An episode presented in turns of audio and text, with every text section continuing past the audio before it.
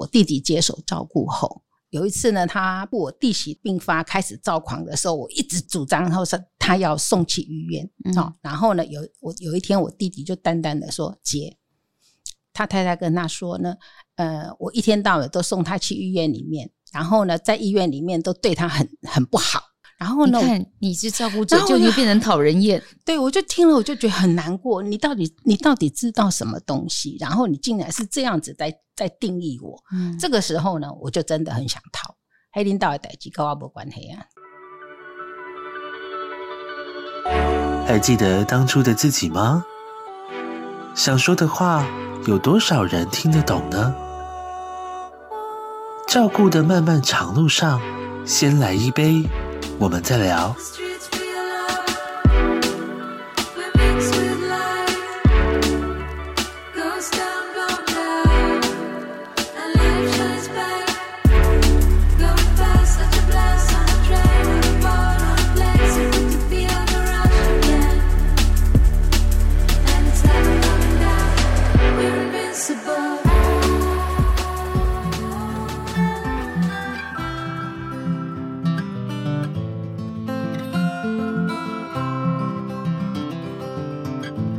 so far away from home in this desert of regrets. Never thought that I would have to let you go. Tell me, how can I forget? If I could travel back in time, I'd lay a blanket full of stars to brighten up night.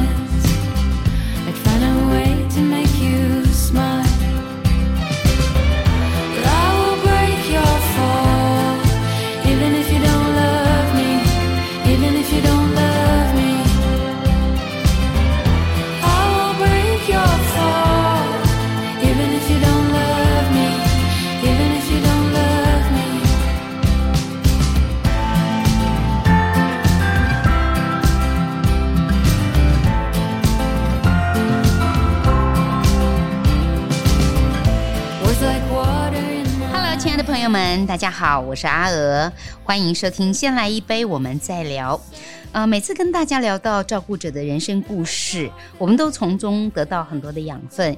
也有朋友告诉我们说，他在这么多别人的故事当中，他发现他得到的力量，因为这个照顾的历程，没有人告诉过他该怎么做，没有人手把手的教他，但是在听过别人的经验之后。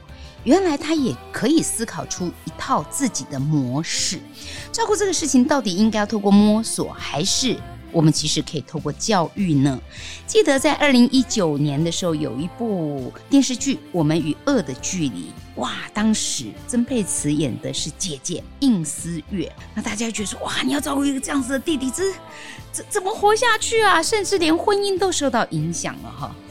那我们必须面对现实的，就是忧郁症、躁郁症，还有视觉失调，这些都跟我们的环境改变有关系。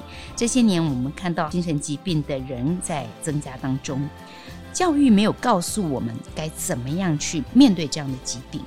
如果生病的人是你的家人，怎么办？所以，我们今天希望透过很多照顾者的故事，让大家知道，照顾者其实不孤单哦，不孤单哦。伊甸基金会的精神疾病照顾者专线已经有八年的时间了，有许多的学长姐，他们曾经照顾过一样有精神方面问题的家人，把自己的亲身经历拿出来陪伴。那怎么样从一个照顾者变成还可以帮助别人呢？今天我们邀请到了这位好朋友，就他从来也没想到他为什么会变成一个照顾者，他大概也没料到怎么会变成他还可以去在帮助别人，帮助别人的生命，在一个转弯的时刻可以迎向阳光。来，欢迎今天的来宾，这是黄丽玲。丽玲你好，大家好，我是丽玲。丽玲，我不给你叫姐啊，叫妹，哎，叫姐啦。好啦好啦好啦，然后叫我阿娥姐哈。我讲的那个姐是真的，你像是学姐，嗯，那其实学姐学历也不高，因为以前没有人教过她这门课，所以学姐其实以前也没有练过这个功，也是自己碰到的时候才开始去面对它。讲到精神方面的疾病，可以说一说。呃，很多人就讲说啊，那给讲有啊得啊，真的是这样吗？定期吃药就可以好吗？丽玲应该是这么说哈。任何疾病吃药其实是不困难的，可是对精神疾病来说非常的困难。嗯，因为呢，我们身体会痛，那么他就会吃药。那精神疾病呢？痛的不是他，痛的是旁边爱他的家人，照顾他的人。好，所以呢，他根本就不觉得他要吃药，好，他需要吃药这件事情。所以呢，定期回诊拿药吃药这件事情，对我们照顾者来说，其实一开始就是一个非常非常大的挑战。这真的是很困难，我自己亲身经历过，因为我妈妈有这方面的问题。以前是我爸爸一个人 take care 下来，他没有让我们知道。等到爸爸走了以后，我们才发现代志大掉了，会修沟了了，整个都已经烧到遍地是伤痕了哈。但是我就是没有办法要求我妈妈定时定量的吃药，嗯，因为一个也做住。他会做医生，是，还有他会说谎话，是他骗我，他吃了。然后最困难的点，丽玲，因为她是我妈妈，嗯，角色不一样，角色不一样，我还说不动他，只有他骂我，没有我劝他。宫美春香，好，丽玲的处境是这样子：你有爸爸妈妈，你有弟弟，你有妹妹，你有自己的孩子，但是你的弟媳发生了状况，弟弟当时在外地工作，只有你目睹了这一切。那弟媳还有三个小孩，小孩也目睹了这一切，是，所以你担起了很大的责任，就是要分担爸爸妈妈，甚至是弟弟是。他们的辛苦，是。这样子的条件之下。我们真的先要喝一杯饮料才可以。今天准备了一杯椰子汁。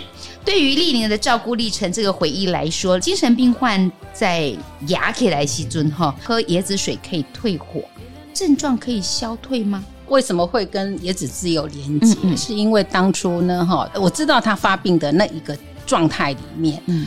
呃，他当然就是有娘家的嫂嫂会来看他、探望他，然后呢，带着两两瓶大的椰子汁，说来跟他给他喝，嗯、然后呢，就跟他说呢，哎，最好跟啉，跟回啉来啉啉来后，看那个较退会，然后啊的，卡贝克性的，嘿，卡贝克性的安尼，哦，他也很努力的喝了一瓶多，两块两瓶，然后呢，其实症状一点都没有缓解，你看。怎么可能呢？哦，哦，就这个就是我对他对这个椰子汁当初跟他在照顾上的一个连接。是，倒是照顾者，如果你这已经红会就得哎，不如你喝一杯吧。来，哎、我我先敬你一杯，谢谢。我们先来一杯，待会再聊。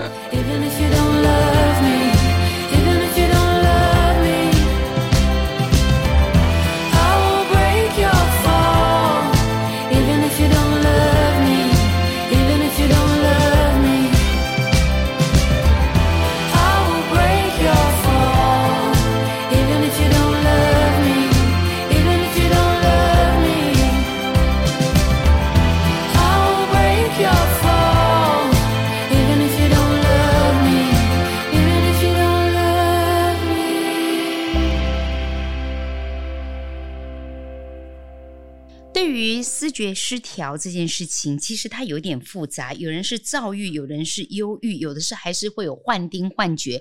那这些都必须是亲近的家人，你在亲近相处的时候才会察觉到。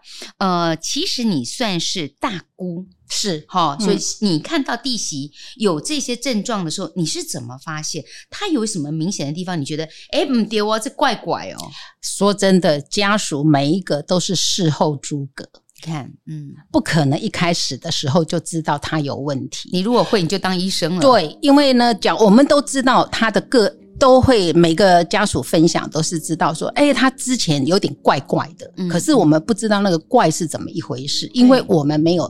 教育在我们的健康教育的过程里面，我们一点对精神疾病一点概念都没有。没有这种资讯。对，嗯、那现现在呢？事后朱可想起来的时候，其实他的前我弟媳妇的前驱期很长，嗯、几乎呢可以来说呢是从他嫁入我们家门就开始了。哦哦，只是那个很多的症状并没有那么的去影响到生活，嗯嗯嗯嗯只是影响到人际关系，跟我的人际关系，或跟我妈妈的人际关系互动上的关系而已。那真正发病的时候，那一天是我要下班的时候，我弟打一个电话给我，长途遥控，然后、嗯、姐，你现在赶快去我家。哎，他呢？他怎么的？怎么怎么怎么了？哈、嗯！然后我去的时候才发觉说，啊，他整个那个躁狂的现象就起来了。哇！然后当然就是有很多的原因。好、嗯，那当下呢，就是我弟在电话上跟我讲说：“姐，你今天一定要送他入院住院，要去急诊。”好，那因为我家里面的算是资源还不错，就是我儿子的六婶。他是在私立疗养院上班，很好。哎，所以呢，我就当下就联联络他，然后很多的状况也去请教他，然后他也帮忙问医生。所以在整个的过程里面，到了我五点多去到他家，到十一点的时候才送医，他才有办法送，就是听话。这已经很快了，对，就已经很算顺利了，就已经很顺利。可是呢，对我们来说呢，我们对疾病并不了解，所以呢，就是当下呢，等到第二天我去机场接我弟回来以后呢，也让他住院了四天，嗯、都觉得说可能是急性的压力，嗯、所以呢，他就压力大，压力大，所以呢，就这样子就让他出院了。就出院了，就出院。你你家人的反应是什么？就觉得啊，的压力大，对，因为、哦、不要吵他，让他放松一下就好了。当下呢，也确实是有一个很大的压力，就是他的儿子呢收到法院的通知书，嗯嗯，啊、哦，那那这个状况呢，对我们来说，每个人都会觉得压力很大嘛，所以我们就觉得说啊，可能就是这样子，所以心情上受到影响，嗯，好、哦，等等。可是后来呢，自己在想，因为他要出院的时候呢，是跟我这样子说的，他说姐。我不要住院，我说为什么？嗯、他说呢，这里的医生呢跟护士都很八卦。哦哦，嗯嗯，我那个时候其实听不懂，只是觉得说啊啊，人家医生都跟护士都很忙，干嘛很八卦？嗯，可是我们忘了，我我那时候只要知道，其实我就会让他住院。嗯，为什么？因为他其实已经有幻听跟妄想哦，他觉得有人在耳朵边说话，对，然后那些人都在讲我什么什么什么，什么旁边的人都在批评我说什么什么。可是我我我那个时候完全对精神疾病没有嗯没有不知道完全不懂不懂。那我就觉得哦，那你觉得这样子？然后我看你的状况又回，就是打了针吃了药以后稳定了，整个情绪稳定，我觉得你也还好啊。嗯，那就所以才第第一次住院四天就让他出院。好，这出院回家比较精彩。对，所以出院回家就非常的精彩。怎么个精彩法？就是说我我也不懂，那所以呢，嗯、我们就是让他自己吃药，自己做做什么。然后我我我自己也要上班嘛，哈、嗯。那啊，你还在工作？是我我我也在工作哈。嗯、那所以就是每天就这样忙忙忙忙忙，嗯、直到有一天呢，小孩子打电话给我，就是说大姑，我说怎么了？他说呢，因为。那时候他生病的时候大概是九月份左右，嗯、那么到了一月份的时候呢，就有一个长的假期，我弟就会让他带着全家的小孩一起去大陆找他，啊，一个相聚这样子哈。然后呢，他小孩子打电话给我，就说：“哎，大姑，他我妈妈有点。”状况这样子，然后我就说哦，我就赶快开车回家。然后呢，我就看到他一个人缩在那个衣帽间里面啊，躲在衣帽间那个整个衣帽间是不是就两层的？那缩在里面一个角落，一个角落里面。我就问他说：“你怎么了？”他我也不知道，姐，我也不知道我怎么了。他不知道他怎么了，然后就很害怕，很怕。我说：“你是不是很害怕？”啊，对，我好怕，可是我也不知道我怎么了。当下当然就是送急诊了。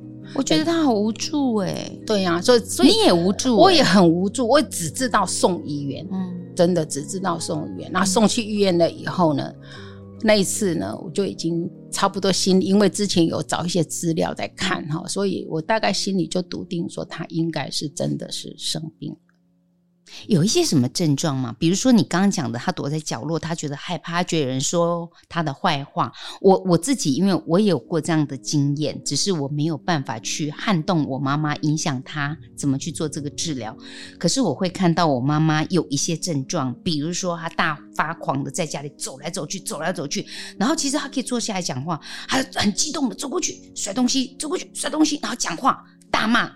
然后我会感觉到他跟我说话的时候，眼睛对不到焦。嗯，我明明在他眼前哦，可是我们看人会这样子，眼睛对眼神嘛，哈。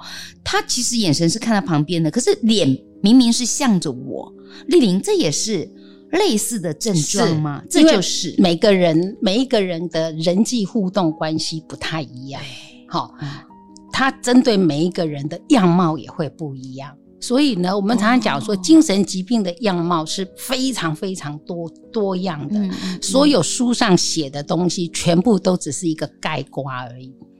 嗯、我们要有那个盖瓜的概念，然后呢，我们一对一的照顾者，一对一的去认识他、了解他，然后你才会慢慢的摸清楚他整个发病啊，或者是他会有承受压力时会有不一样的状态。好了。你也抓不清楚亲近的人怎么去接受这个状况，尤其是，呃，他是媳妇哎，所以我也觉得说，我一直这么的投入照顾，其实说真的是因为我弟弟没有说不要他，很重要是我爸爸妈妈也没有说因为他生病了，所以不要这个媳妇。丽丽，我觉得很感动哦，所以我一定就是我们当女儿的人，他们也愿意一起承担。对呀、啊，所以在这个照顾的历程里面，是我跟我妈妈两个人手把手把她救回来的。我妈妈是一个非常善良的人，可是呢，在那个过程里面呢，其实我有听到我们邻居的人在说三道四，嗯，说呢啊，嘿吼，一定是吼，因因因当一刚刚拢伫外口啦吼，所以呢，哈，伫伫咧厝诶大吼，那是不是大家大官不好啊？吼，安尼吼，阿伯的讲啊因安啊吼，我们我常常叫我弟弟年轻帅又会赚钱嘛，嗯。在大陆一定会包二奶，好，所以哈，所以呢，怎么这这怎么样？Anyway，都是这样。可是我当女儿的人最清楚我们家的状况是什么样，哈，所以我就会有一种不服气的心理，然后对她为什么会生病这件事情很好奇。说真的，有时候我们人在做比较，我的命跟你的命比较的时候，我常常在想，我的命比你差了，我为什么没生病？生病的是你。我都希望能够嫁入这样子的家庭，嫁入嫁这样子的老公，结果是你生病，不是我生病，就觉得充满了疑惑，然后。当然呢，我是因为呢知道说，尤其得了精神病这件事情，很大的部分在我们的呃资料上面都讲说会有遗传这件事情。嗯嗯，这是我非常非常害怕的事情。你也知道嘛，这狗啊嘛，哈，三个侄子都这么的可爱，那他们只要只其中一个怎么了，那一定是非对我来说是完全没办法接受。那个高天孙哈，我就不知道怎么解释。你一定很心疼这三个孩子。对对。对，所以呢，就是这样子一一头栽进去认识精神疾病。家人花了多久的时间去接受说好，他是生病了，我们面对处理。其实呢，生病这件事对我妈妈来说呢，她就是把所有的希望都放在我身上。她看我也没怎么哦，有没有给你选择啊？她没有给我选择，然后呢，她就觉得压力好大哦。她就觉得说，反正我从小就是我妈的帮手。也就是我妈的情绪配偶，好，然后就一直帮他做做做。我觉得那个过程里面呢，还有一个我我我对照顾这件事情呢，我觉得常常会跟家属说，我我跟一般的家属很不一样的地方，是因为我跟他没有血缘关系，所以我很容易有界限。嗯，所以我在照顾他的时候其实是容易的，因为他跟我也会有界限，呃，他会有基本的礼貌，对。客气。对，然后他他知道他这个时候要倚仗我，所以呢，他我说什么他都会听，就少了那种呃亲情的勒索的那种放任，对，跟撒野。撒野，他知道说啊，这个是。大姑。对。哈，那我有一点敬重。是。啊。如果婆婆她应该也是会有一点是是，但是如果老公跟小孩，那恐怕那就两公了，完全不一样。好，那那个这个这个部分，其实在我我弟退休回来台湾，开始跟照接手照顾他，那完全是两回事情。丽玲讲的这个是一个很重要的重点呢，因为我们讲到说像视视觉失调，你可能你不知道该怎么办，可是这层的关系可能是听众朋友，假如你碰到这类问题的时候，它是一个很好运用的，太亲。近了，有些时候有些事情办不了，有一点距离，他可能还有一点卡压力啦。所以我常常我常常跟家属说呢，哈、嗯，你千万不要太负责任，嗯、因为呢，他就觉得你我什么事情都是你帮我决定，我什么事情就丢给你，你都会帮我承担。你要反而要回过头来善待自己，我有我的日子，你有你的生命，那我照顾你就是到这里为止，他才有。意识到说，OK，我要为我自己的生命负责。这个就像一个人，他可能瘫软了，他要靠到你身上的时候，你要把他抱住，是还是要用搀扶？是搀扶，就是说你也要出一点力气哦。是啊，你不要整个瘫到我身上来哦。是，这个其实是一个很好学习的界限。是，你会发现这招会有用。是，而且其实有力道可以帮助得到他。回到刚才丽玲其实有讲到说，呃，邻居的三姑六婆的哈那种窃窃私语，我们怎么去面对他们？这些其实我觉得那个是有点语言上的伤害。是啊，我想对你爸妈或者是对你弟媳来讲，甚至弟媳的孩子来说，甚至他们没有说什么，只是一个眼神。嗯，我觉得在亲朋好友和邻居，那个都很难很难消受。我怎么回应呢？我我其实呢是我是一个比较正面的人，而且就是比较好比较好强了哈。那我妈妈在跟我说什么的时候，我都常常跟她怼回去。这样子哈，然后呢，呃，有时候呢，甚至呢，我们也曾经说叫救护车嘛，然后要送送急诊啊，叫叫救护车，然后社区里面呢，哦，等到他。救护车走了，看到我的时候就说：“哎，大姑，你们家怎么了啊？”这样子啊，就问嘛，哈，其实是想要打听一下呢。我这么讲，我都会跟他们说：“啊，谢谢你啊，关心啊，哈。那我们现在都已经送医院了，哈，然后也在治疗了。谢谢你的关心。”然后我就这样就走了。我不会很清楚的告诉他他生的。不会让他有那个机会去一直在挖，因为我们也很正面啊，告诉他我我我们在。那，或许他也知道他到底是因为平常，呃，尤其是严重的精神疾病，从外观上其实你也可以知道他是有状况的。嗯。那我觉得我们就是用一个很正面的态度告诉我也。不避讳你知道，可是我会告诉你，我们有在做治疗，现在状况也很好了。谢谢你的关心，这样就好了。这个是很好的停损方式，是啊，就是到这里据点。据点这个部分呢，其实呢，对家属来说，其实也不是那么的容易。我觉得讲，觉得讲说，我的容易是来自于，因为我的跟他的关系不一样。请问大姑 丽玲姐，你成为主要照顾者，为什么？你有因为这件事情吃尽苦头了吗？其实呢，你知道你要扛责任吗？你那个时候傻傻的不懂哎、欸，哦，好高兴你傻傻的，因为那个时候就是救了弟媳，因为就是我弟在大陆，嗯，他不可能回来，就是家里面我们三个兄弟姐妹，我妹家在香港，人家有他的家庭，然后我弟弟又在大陆长期工作，那家里就只剩下我，我不下去谁下去嘞？我妈妈又很年纪，爸爸妈妈年纪又大了，所以那个都是东西，就是很自然而然的，就是你就是要承担。那个承担其实是会有苦头的，是、啊、因为照顾的事情并没有我们想的这么简单。那刚开始你可能觉得啊，就是。给医院照顾就好了，然后医生叫我怎么做就怎么做。嗯，那我想知道医生有给你什么样的资源吗？其实应该就是我、嗯、我有状况的时候送医院啊，好了以后就接回家，就是重复的。嗯、这个前五六年几乎都是在五六年，是因为不懂，因为你不懂。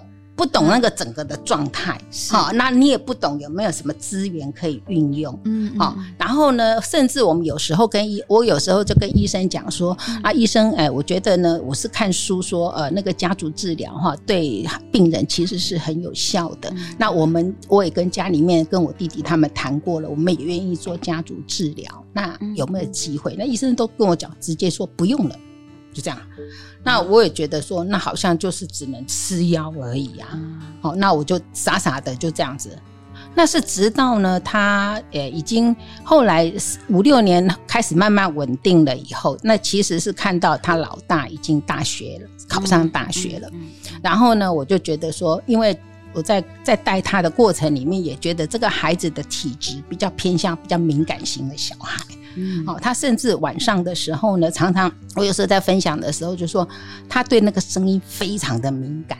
晚上，而而且你就像刚才阿娥讲的说，他睡觉睡得非常的不好。对，睡不好是一个很很重要的一个参考值。所以呢，那时候我就有点担心。那所以这个时候呢，我就说，那时候刚开始好像有电脑，我开始会上一电脑，还看到视疗网站里面有康复自由联盟办加联家精神健康教育课程，嗯，就是八。八堂课连续的八堂课，然后我就有说服我们家的老大，跟他跟我一起去上课。他跟我上了前面的四堂课，哦、认识精神疾病哈，谁能明白我？认识药物跟一个危机处理。那四堂课他有一个基础，嗯、他开始要工作之前就是有压力嘛，嗯、常常睡得不好，他自己会去看精神科。哦，他他跟我讲，大姑，我自己去看精神科，哦、我现在在吃药哦。精神疾病最害怕的是，他觉得他没病。哦太好了，他有病是，他有病识，他对他觉得我需要，就我我生病，我就大脑就是跟我们身体的器官是一模一样的嘛，每一个器官都会生病，对对对对对。啊，那我不是睡不好，那我有压力，我自己有觉察，哎，我就去找医生协助帮忙，多好，嗯，所以我常常跟在分享的时候跟我们家属讲说，我其实是开心的，嗯，他懂得照顾他自己的什么。精神健康啊，我觉得这个好重要。我不晓得像丽玲你的观察，嗯、他们的日常或者你刚刚讲说弟媳五六年来进进出出医院，通常是在什么样的情况之下，他状况又来了，得要去医院？其实是压力这这件事情，压力。压力就是外界环境的压力。嗯、就譬如说像你讲的那个季节的变化，对，它也是压力啊。对我们的人体来说，它就是个压力，哈、嗯，或者是说我的生活里面有一些重大事情，它也是个压力。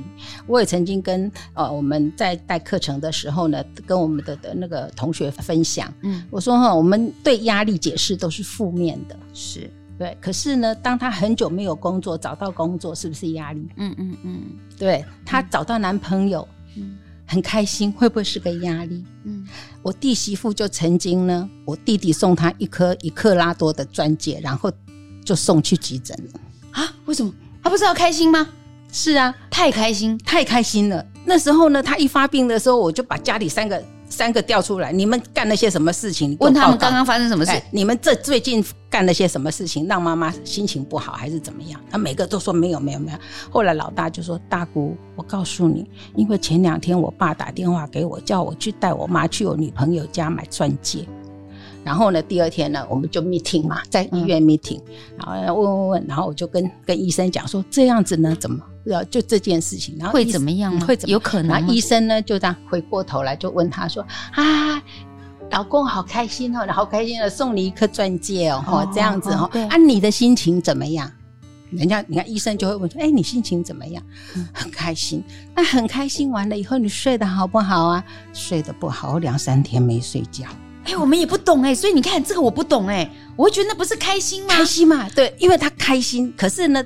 病人的那个情绪的阀水龙头，对不对？它一定有有一个垫片，那个垫片呢，好的垫片一关就锁起来了。是，可是呢，因为它那个阀是有问题的，所以他开心会一直无止境的开心。所以为什么躁郁症的病人，当他开始轻躁的时候，你就要你就要开始担心，因为他会一直往上跑，一直飙上去，一直飙上去。没打东啊。没有办法，因为他那个阀坏掉了。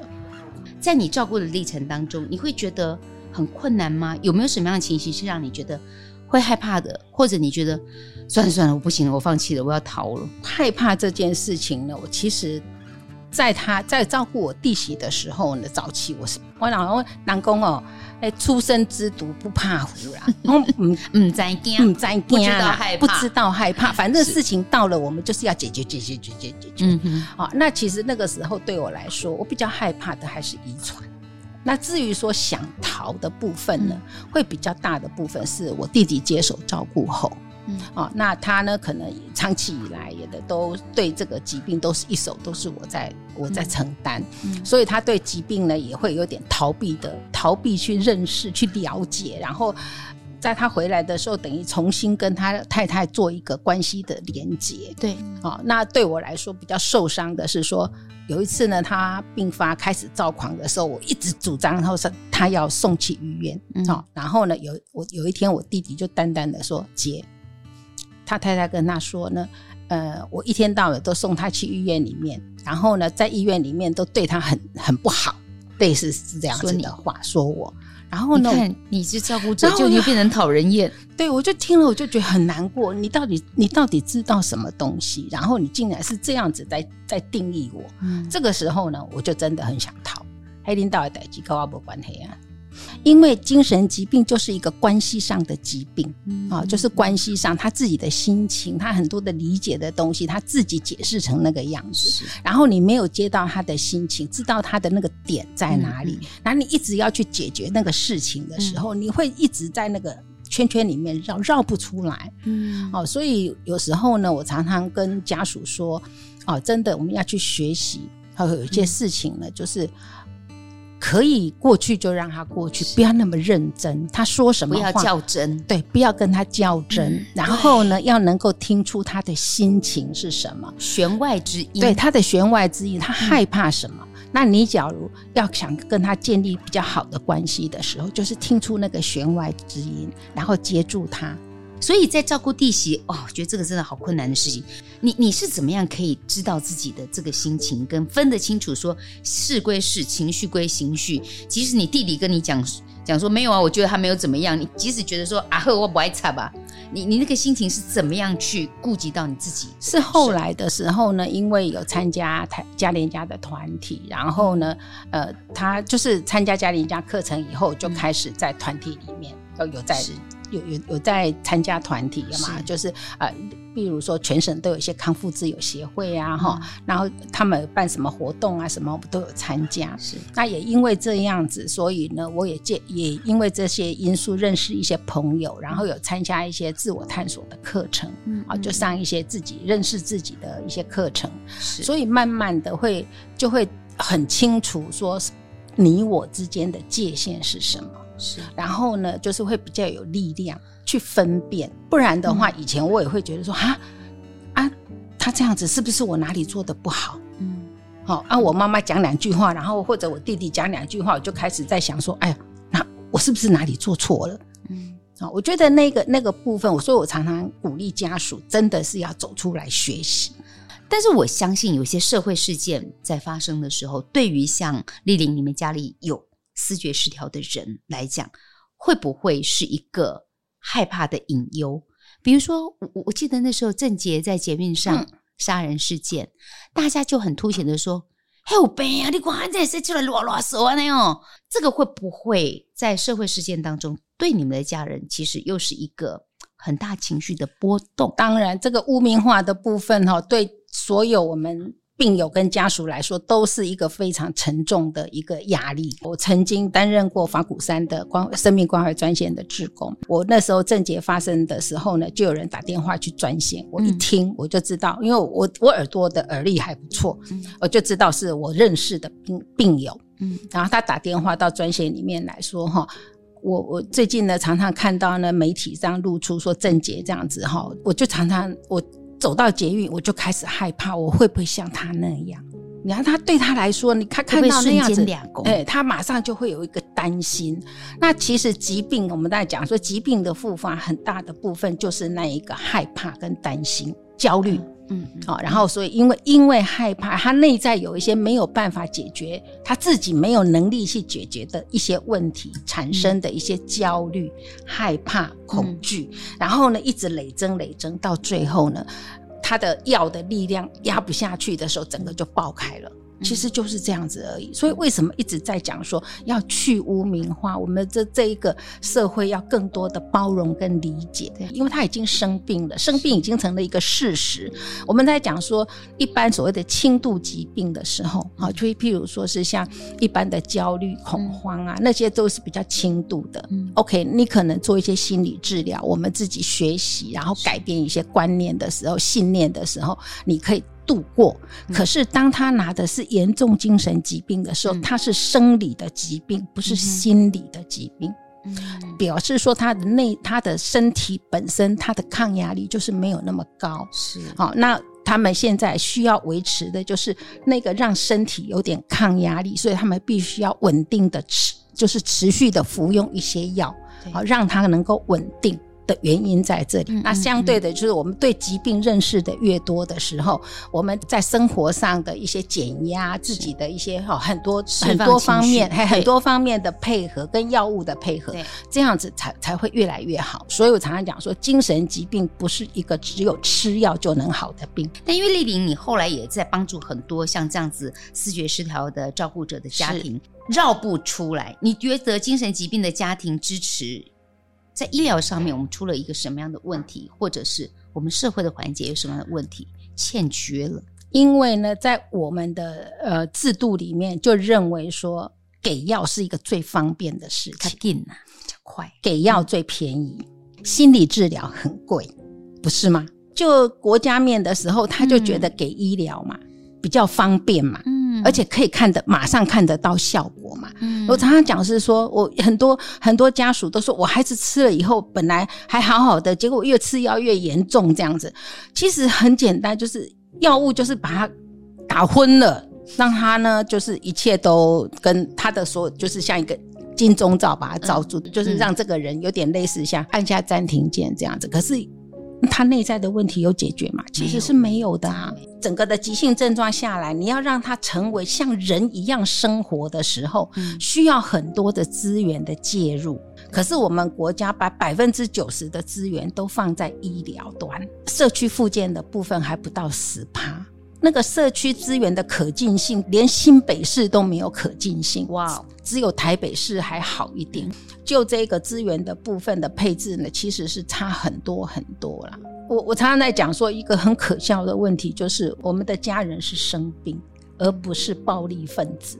可是呢，我们精神疾病呢，竟然被放在社会安全网里面的高危险族群。我觉得这件事情，怕他们情绪失控，所以贴上这个标签。是，可是可是他们不是每个人都这样啊。对啊它有分轻重啊，是啊，跟状况不一样。是啊，还有很多资源的配置上来说，嗯、我们前期的资源，就像刚才我跟阿娥说的，嗯、我们对教育的东西，你做了多少？没有啊，很欠缺啊，很欠缺。以我自己的例子来说，我都觉得，我们为什么不在那个教育上面多使点力量？因为教育就是去污名化的最基础的东西。好，你只要是让每一个人，他除了这样子不会讳疾忌医以外，啊，社会上对我们进藏家庭的支持跟了解也会更多一点。俐霖其实是比较偏向是自力救济了，是你的自力救济，包括你自己去参加很多成长的课程，是。影响到呃，去影响你的弟弟，然后让他可以第一线的协助他的老婆，你甚至还要影响你的母亲，然后让你们可以一起齐心的来处理这些事情。那包括你弟媳的孩子，就你弟弟的小孩，你也很心疼他们，他们也会自责，怕自己会怎么样。是，那你又是用自力救济的方法去支撑他们，你怎么去支持一个担心害怕自己可能会跟妈妈一样的孩子？其实那个时候呢，真的是我自己就是看书，好，我常常去合记书局买书，好，那我就是找一些精神科的书来，我就常常讲说，那是我的那个助眠剂。看两页就看不下去了，然后呢，上面的所有说的事情呢，我都懂，可是呢，跟我生活非常的离我的自己面对的生活，离你第一线看到的很远失调处理是很远。然后呢，我说我看那个精神疾病案例五百选，嗯、看完了那五百选，没有一个跟我们家那个人一模一样。然后就很挫折，没选到，没选。然后呢，当然就是因为这样的过程，孩子也看到我很努力哈。那我觉得那时候会这么认认真的去念书阅读，我觉得那个也阅读也是一个疗愈自己的一个过程。好，好像是我对这个疾病越了解了，我不怕别人说三道四。嗯哼，譬如我刚才跟你讲的，隔壁的人在说什么什么，让这动作你四两拨千斤就对，我就给他过去了，句点了，因为我有知识，所以我也不不会把他收进来。对，好，还有一个就是面对孩子，他觉得是他让他的妈妈生病了这件事情，其实是比较严重的。那对着这样子的一个小孩来说呢，因为我的努力，所以他当我越来越可以说出他妈妈为什么生病的原因的时候，他也愿意听得下去。嗯、他我他不会说啊，你妈那想啦，嘿吼，跟你无带，跟跟你无关系，无关系。你讲这种话，你没办法说服一个青春期的小孩嘛？真的，对不对？那我就是他有看到我在努力，然后呢，我可以。娓娓的道来，为什么疾病的发生的原因怎么样怎么样，他他慢慢的他就会释怀，就对自己的那个部分，好就不会放，不会一直自责。是好，那这个也是我一直在推家连家教育的一个很大的原因，因为呢，有很多呃，就是父母啊，会非常的自责自己的教育没做好，或者自己的教养上有一些问题，跟孩子相处上有问题，所以造成孩子会生病。嗯，然后那个自责呢，就会造成就是在照顾上，就像刚才你讲的，他已经。在我们关系上，亲子关系本来就很容易产生那种勒索，都会有。然后再加上你又有自责，那那个就是一个恶性的循环。所以孩子呢，在你这样子跟他解说，我觉得丽玲很棒，就是。自己读了很多书，也看了很多资料，我就拿给你看。你广谁来带东西啊？那那资讯其实现在上网查又更又更方便了，所以他的理解，他懂了以后，就不是你一句话跟阿里麦熊下贼啊背啦三八音呐，这不是不是这样子。其实孩子也不是文盲，他看了他就能够理解，没错。那那个自责就可以从很深的深内心深处拔掉，而不是很浅的，是擦擦药就等它结痂。但是我觉得开心的事情是，弟媳后来慢慢的转好稳定。丽玲刚跟我讲说，阿娥，你现在如果看到我弟媳，你不会觉得她有怎么样？是啊，那这个历程，我觉得你应该一辈子都没有想过说这件事情让你人生有一个这么大的转弯。你成为一个照顾思觉失调，甚至你还可以去在支持帮助别人的人。我不晓得这个对你的生命意义带来一个什么样不同的感受。在那个过程里面哈，我们有时候呃念很多心理学的东西会看不懂。我记得以前他生病之前，我看不懂那些心理学上面讲的一些什么自我探索那东西，我都觉得那个唱高调，好嘿，打高空，打高空。然后呢，后来呢，切实际对，然后自己经过那一遍了以后呢，真的会很务实的去了解，嗯，好，每个人的生命其实都是自己的选择，是。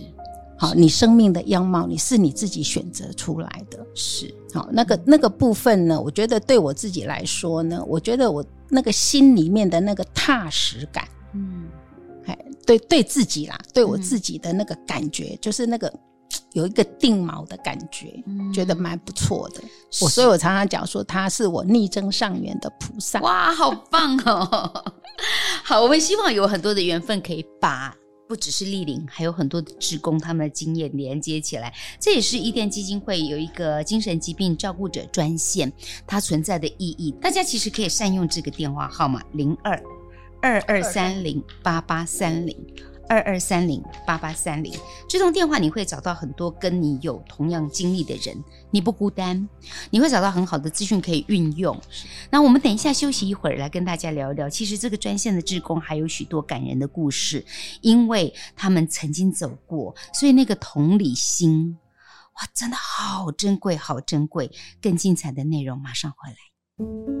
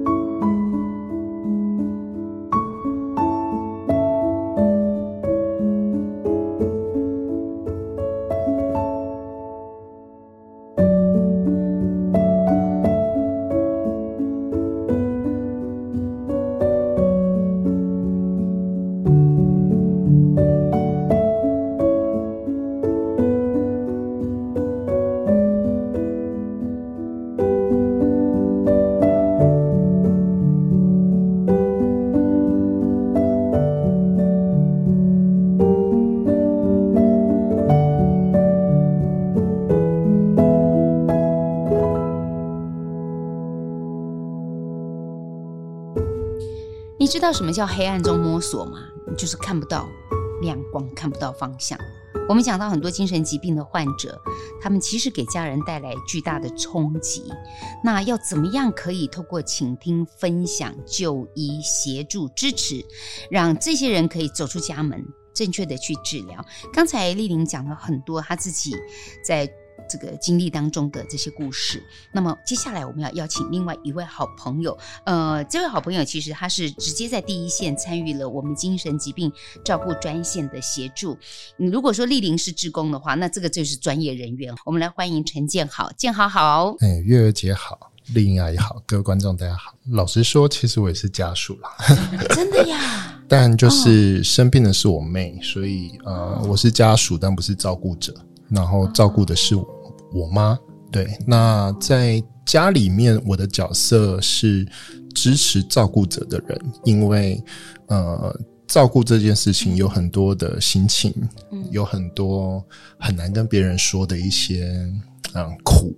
然后，所以我觉得我身为一个支持照顾者的人蛮重要，因为这样的角色就是去听我妈妈谈这些很难跟别人分享的事情，让他有这个余裕，有这个好的状态，再回头去照顾我妹。嗯，怎么样担任一个成为一个好的支持照顾者的倾听者？我觉得其实家里有这个人生病了以后，其实应该是全家都需要动员。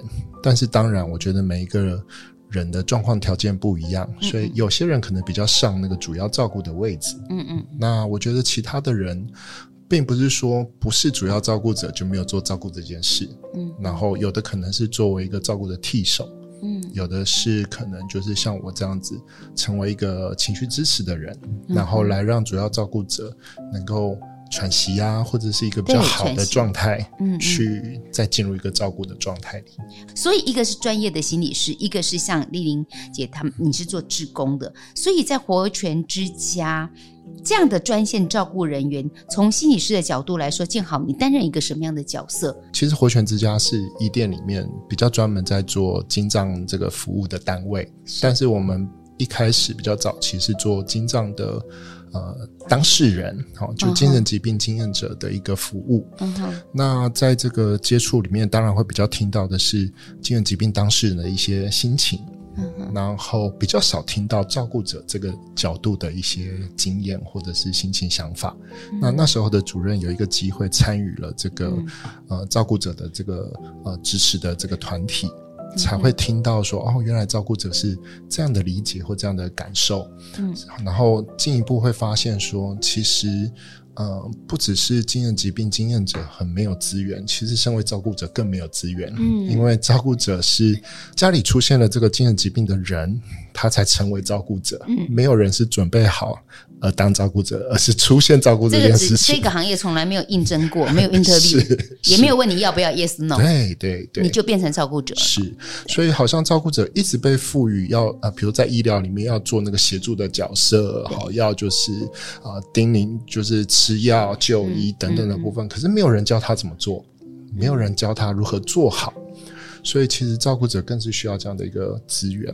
嗯，那呃，就是我们那时候的主任在参与了这样的一个家属的一个聚会后，哦，发现了这样的照顾者的一个需要，所以就跟这些比较资深的照顾者们一起商量讨论，就是对这些照顾者来讲，呃，什么是最需要的？那在这一群照顾者们的一些讨论跟发想里面，就会发现成立一个这样的专线。能够让全台各地的家属，当有这样的状况的时候，能够有一个地方，有一个平台打进来讨论。嗯、像刚刚讲的参雄、乌浪参雄、乌浪参雄、乌浪机器，对对对对。对所以就在这样的一个脉络下，嗯、那就是成立了这个精神疾病照顾者专线。这个专线，我问一下丽玲，跟其他我们有的人会去透过生命线呐、啊，或者是安心专线呐、啊，那我们这个活泉之家的专线。有一些什么不一样？因为我们都是呃有经验，就是我们都是家属来接接线的，嗯、而不是专业的工作人员或者是一些一般性的职工。嗯、那我们都是有都是曾经照顾过一些家人的经验，嗯，好，所以呢，我觉得那个经验的分享。哈是非常重要的，在精神疾病照顾者专线这边接线的志工呢，嗯、都有上过完整的嘉陵家的课程。在他要成为志工之前呢，我们也做了很多的训练，嗯嗯嗯，所以他对整体的一些呃疾病的照顾过程可能会发生的状况，可能需要接触的一些资源什么，都有给我们做很好的那个在职培训啊，嗯嗯嗯，所以呢。基本上来说呢，哦，对于解决我我们家属呢他的一些问题的时候呢，真的照顾上就是有。方方面面有很多的问题，我们比较会适时的，而且知道他的需要，给他一些回应。是，所以其实我们这些，即便是志工，他都不是一时兴起跑来做这些事情，不是。所以他对这一呃，我们所讲的精神方面的障碍，不管是忧郁症、躁郁症，或者是思觉失调，是，他其实是也走过一段路。是，那甚至在志工跟志工之间的讨论的时候，其实他又增加了很多很多的知识，是对，也增加了很多的。能力，那我也想问建豪，这个专线成立之后到现在，我们也很多人打电话来询问了。询问之后，你发现他们最常需要得到的支持是什么？我觉得最常在电话里面讨论的其实是相处的议题，或者是不知道怎么样的回应才是好的，而不是一种冲突的。嗯，对，所以我觉得最大宗我们接，当然我觉得问资源也是很多，是那但很多的就是。呃，这个相处议题的部分，嗯嗯嗯，如何相处，如何互动，如何对话，很多人都是没有办法跟自己的亲朋好友谈这一块的，所以通常难以启齿，对，说不出口。对，所以通常的状况都是一个人面对照顾这个议题，然后各种的辛苦、各种困难，其实就是独自面对。所以我觉得黑数很多，是因为会觉得这个疾病不光彩。是。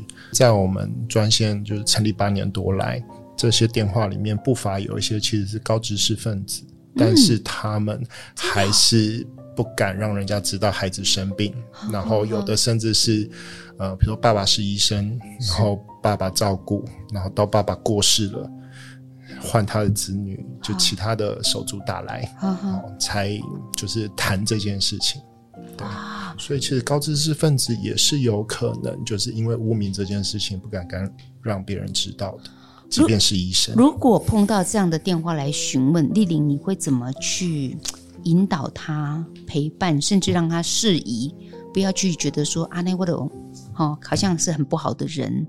这也好难呢。我觉得很大的部分，我们是用家属跟家属的身份，好来去承接他。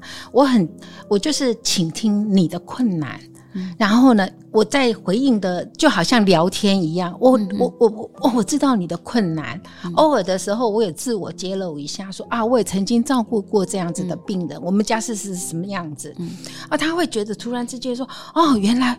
你也跟我一样碰到同样的困难，那个同理，同同理，那个同理支持的部分，都是来自于，就是因为我们都曾经经历过这么苦难的，没有不足为外人道的辛苦。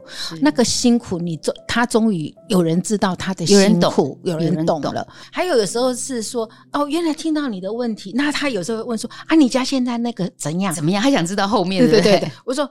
很好啊，你现在碰到他，你也不知道他是病人啊，然后他就会觉得哦，原来哦，原来是有方法的嘛，就是说他会觉得说那。一定可以达到那个目标了哈，可是我们就是在这个过程里面怎么去找方法这样子。你一定听过很多切身之痛的故事，是有没有？我知道你的已经，我不要说用惨呐，我就说啊，你的已经很精彩了哈。有没有让你印象更深刻、更难忘的故事？在接这些电话过程当中，其实我很想分享的是我们专线里面的一个志工的故事。嗯，那个阿姨呢？他呢也是从上嘉莲家的课程，我认识他，然后呢，他也打过来专线做一些求助，嗯啊，然后每次看到他的时候，他是没开开口开开始讲话的时候就开始哭，一直哭啊。啊，讲到他家里家人的状况就一直哭，啊，然后呢，我真的也不知道怎么帮他，我就说刚好呢，我们专线里面呢有要招志工，好，嗯，那么你就来当志工好了。就这样，你还把人家揪来了，还是揪来这志工嘛？哦，因为我们志工是每年都有一些培训啊，或者是一些课程哈，帮你成长。对，我我常常跟建建好说呢，我在看他的这么多年来的历程里面，他每年都进步一点，每年都进步一点，哦、每年就进步一点。然后呢，我就终于那一天呢，我就刚好一些要来接线，然后碰到他，然后我看到他的状况的时候呢，我真的觉得。他终于懂了我女儿现在的状况，跟我家里面的一些状况，他可以理清楚。嗯，好，OK，我有，我可以等待，我知道这个事情不急不得，有方法，未来都有一些可能可以改变。